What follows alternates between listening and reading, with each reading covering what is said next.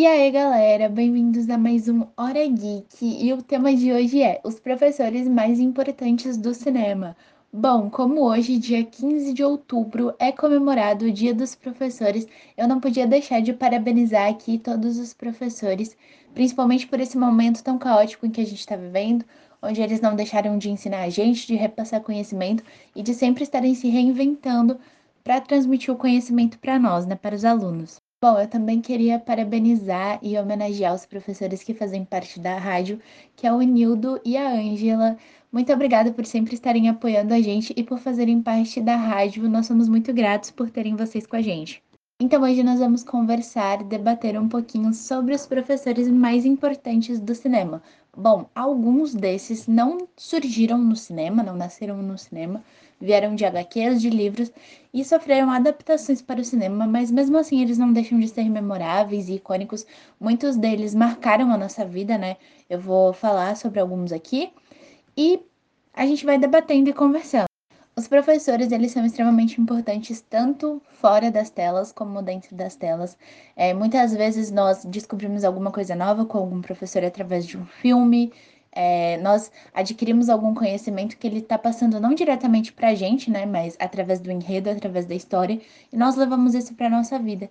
Isso é só para a gente ter um pouco assim da ciência, da consciência de como essa profissão é extremamente importante.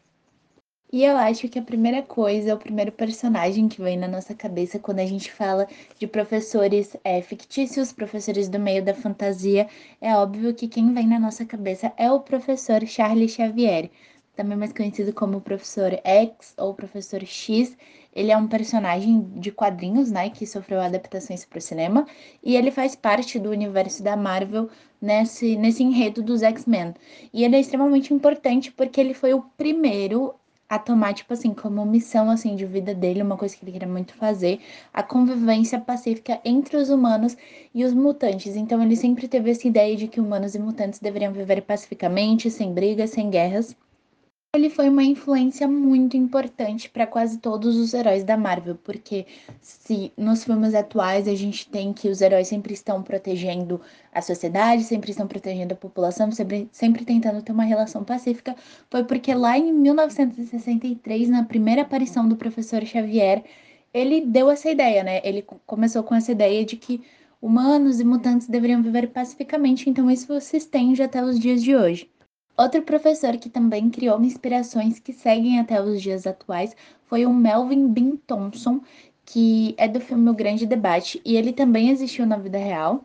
Então, ele inspirou os alunos negros de uma universidade do Texas a formar o seu primeiro time de debate, porque é, é muito comum, até mesmo nas escolas, assim, né, hoje em dia, que existam esses quiz é, entre escolas e debates, enfim.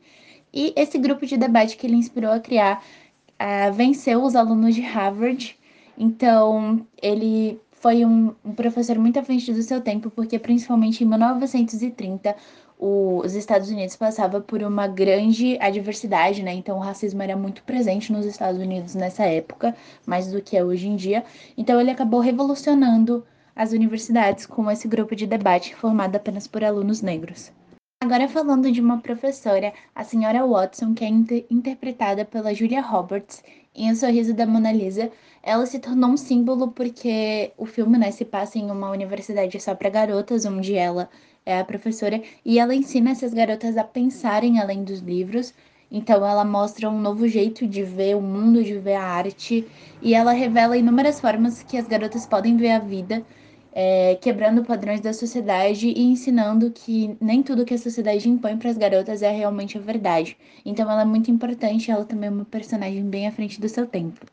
Bom, e nós não poderíamos falar de professores sem citar o professor John Keating da Sociedade dos Poetas Mortos. Ele é um professor de inglês que ele ensina poesia para os alunos, mas além de ensinar a matéria, ele também se torna um símbolo de felicidade para eles, ensina eles a buscarem a felicidade e a abandonarem os métodos tradicionais da vida, é, aquilo que a sociedade impõe pra gente.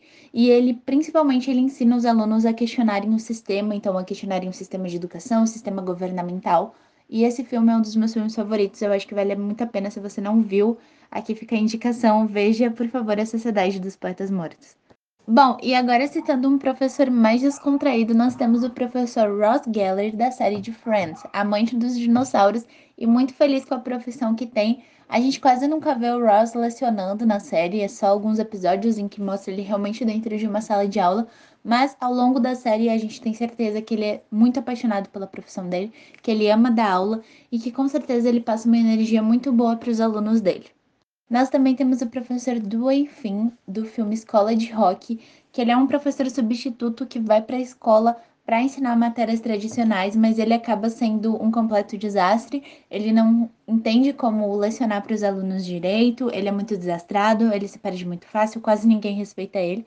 Mas a partir do momento que ele começa a ensinar música para as crianças, ele se torna um professor muito querido, um professor que todos gostam, então a verdadeira inspiração, a verdadeira coisa que ele sabe ensinar é música, e isso é muito legal porque real, geralmente os professores é, são representados nos filmes como professores que lecionam matérias normais, como por exemplo matemática, física, geografia, e quase nunca nós temos a representatividade de um professor de música em muitos filmes, então eu achei muito legal, por isso eu resolvi colocar aqui na nossa lista. E agora, falando de um professor brasileiro, nós temos o professor Raimundo, da Escolinha do Professor Raimundo, que é um programa que eu acho que bastante pessoa teve contato aí. É um programa de comédia, é um programa mais cômico, com personagens cômicos, que sempre teve participações especiais, né? Onde cada aluno sempre conta uma história, é, faz uma piada, alguma coisa assim. E ele foi exposto pela primeira vez, transmitido a primeira vez, lá dia 4 de agosto de 1990. Então faz bastante tempo que esse programa foi criado. Outro professor que eu tenho certeza que fez parte da infância de muitas pessoas foi o professor Girafales, de Chaves, e ele sempre se mostrou ser um professor um pouco assim, mais cômico, mais comediante, mas também ele era bem preocupado com os alunos, então ele sempre procurava ajudar os seus alunos, transmitir o conhecimento de uma forma mais fácil, onde todos eles entendessem. E como eu falei, ele marcou aí a infância e a vida de muitas pessoas. E por último, mas não menos importante, nós temos o Mestre Yoda, que não deixa de ser um professor da saga de Star Wars. Ele foi responsável por passar os seus ensinamentos a Luke Skywalker, que também se tornou um dos maiores Jedi da saga. E além dele ser um ser único na galáxia, os ensinamentos dele não eram muito convencionais, porque enquanto os outros professores ensinam dentro de uma sala de aula com muitos alunos, o Yoda preferiu ensinar no meio de uma floresta, fazendo Luke levitar coisas e encontrar a força dentro de si. Bom, apesar dos métodos dele não serem assim dos mais convencionais, eles com certeza eram os mais eficientes. Ele não era também 100% brabo, na verdade ele tinha muita bondade no coração, seriedade, mas ele também era bem irônico na maioria das vezes. E ele foi um professor do começo até o final da sua vida, e inclusive as últimas palavras que ele diz na saga antes de morrer é: sempre passe adiante aquilo que você aprendeu. Então ele foi um professor devoto dessa ideia de que nós devemos passar para frente o nosso conhecimento. Então é isso, galera. Muito obrigada por terem ouvido o programa. Mais uma vez queria deixar aqui a minha homenagem a todos os professores. Muito obrigada por tudo que vocês fizeram e continuam fazendo pela gente, principalmente nesse momento tão difícil em que nós estamos passando. Tchau e que a força esteja com vocês.